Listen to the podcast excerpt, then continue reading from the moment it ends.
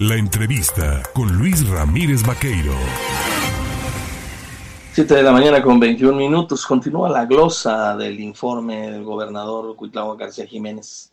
Glosa del cuarto informe de actividades. Y tocó, por suerte, en suerte, en el listado, pues este, este martes, comparecer al secretario de Infraestructura y Obras Públicas de la Secretaría de Veracruz. Y ahí, pues se le hicieron observaciones muy serias muy serias sobre el manejo y la contratación de empresas. Y yo por ello le agradezco esta mañana al presidente del comité directivo estatal del PRI y diputado local, Marlon Eduardo Ramírez Marín, el tomarme el teléfono. Mi querido Marlon, pues parece que algunas de las acciones que se emplearon en otros tiempos se siguen empleando en estos tiempos, ¿verdad? Pues mira, Luis, primero que nada, buenos días, muchas gracias por la oportunidad, como siempre. Sí, lamentable lo que el día de ayer reconoció el secretario eh, de Infraestructura y Obras.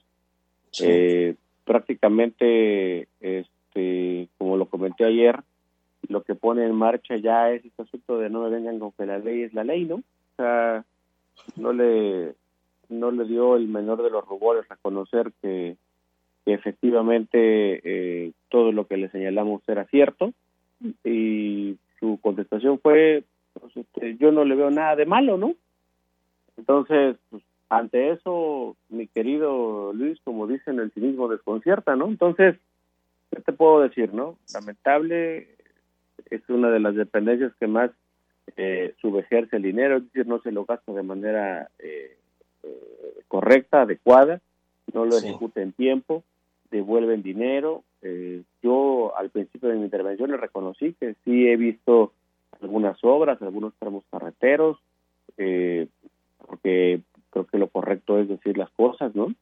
Pero la realidad es que cuando te das cuenta que a un muchacho de 27 años y no lo no lo denosto, no lo estoy eh, señalando por por la edad, creo que es importante ser emprendedor, pero la ley te pide que tengas experiencia, la ley te pide que tengas eh, eh, solvencia, eh, no solamente económica, sino con la suficiente experiencia para poder llevar a cabo obras. Te das cuenta que le entregan un contrato pues, millonario, ¿no? Y, es una persona física con, con 27 años de edad. Entonces, ¿qué te puedo decir, Luis? La realidad es que eh, como ayer lo dijo él, no, somos iguales, no, no somos iguales, ¿no? Nosotros tenemos el país con medicamentos en los hospitales, nosotros teníamos el, la gasolina en un menor precio, nosotros teníamos el cono de huevo en la mitad de precio, el, el litro de aceite, entonces, pues no, evidentemente no, no somos iguales y, la realidad es que esta, esta glosa del día de ayer me pareció eh, lamentable, te lo digo con, con, con, todo, con toda tristeza, mi querido Luis más de 1.300 millones de pesos a ejercer en 2021 y 320 millones de ellos identificados por dárselos a empresas evidentemente que tendrían toda la estructura o la conformación de empresa fantasma. Y lo más grave, mi querido, mi querido Luis, es que el, secretario lo reconoce y dice no le va nada de malo, ¿no? Cuando claramente la ley te dice lo contrario, ¿no? O sea, estás eh, y acreditando que son empresas que constituyeron se constituyeron al propósito de, esta administración con, con registros federales de contribuyentes del 2019, del 20, del 21, ¿no? Donde claramente se nota que, que, que no tienen la experiencia que pide la ley y el secretario te lo reconoce y dice, pues este, ahí están, ¿no? Ahí están las obras, ¿no? Bueno, pues me parece que eso es lo que evidencia cuál es el, el, problema que tiene hoy esta administración.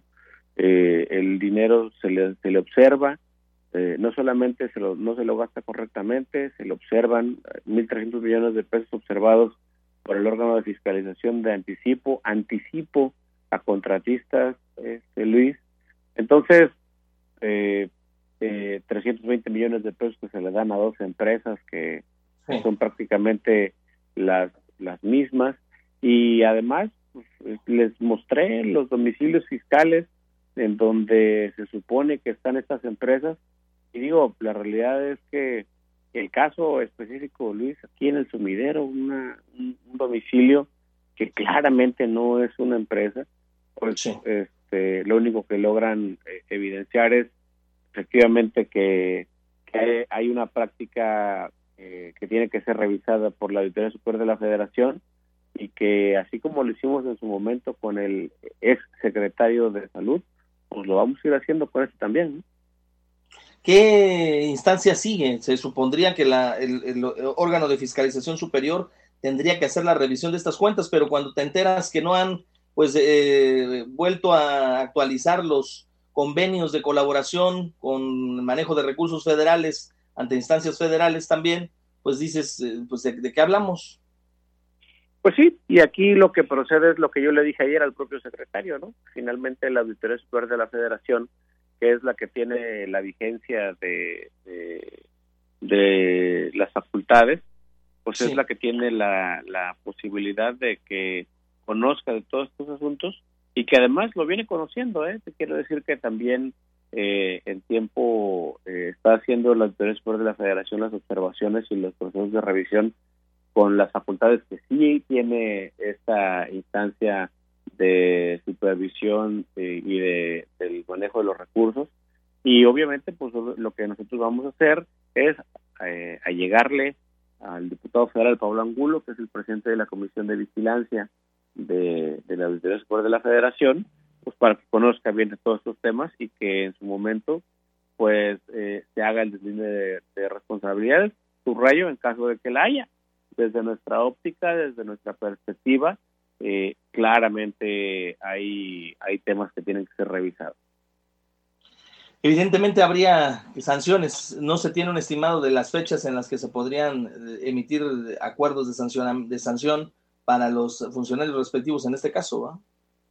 No, no. Pero bueno, al final de cuentas, este, cuando nosotros en la en la glosa anterior del secretario de salud le, le dijimos que le íbamos a llegar el, el dato a la, a la Comisión de Vigilancia de la Autoridad Superior de la Federación, este, también eh, de acuerdo a lo que en ese en ese entonces el secretario este un poco este, digamos hasta molesto me dijo que, que no había daño patrimonial y que no había malos manejos y que no había no sé tantas cosas y pues hoy el señor es ex secretario no entonces no quiero decir que, que por lo que nosotros dijimos o presentamos, él ya no lo es.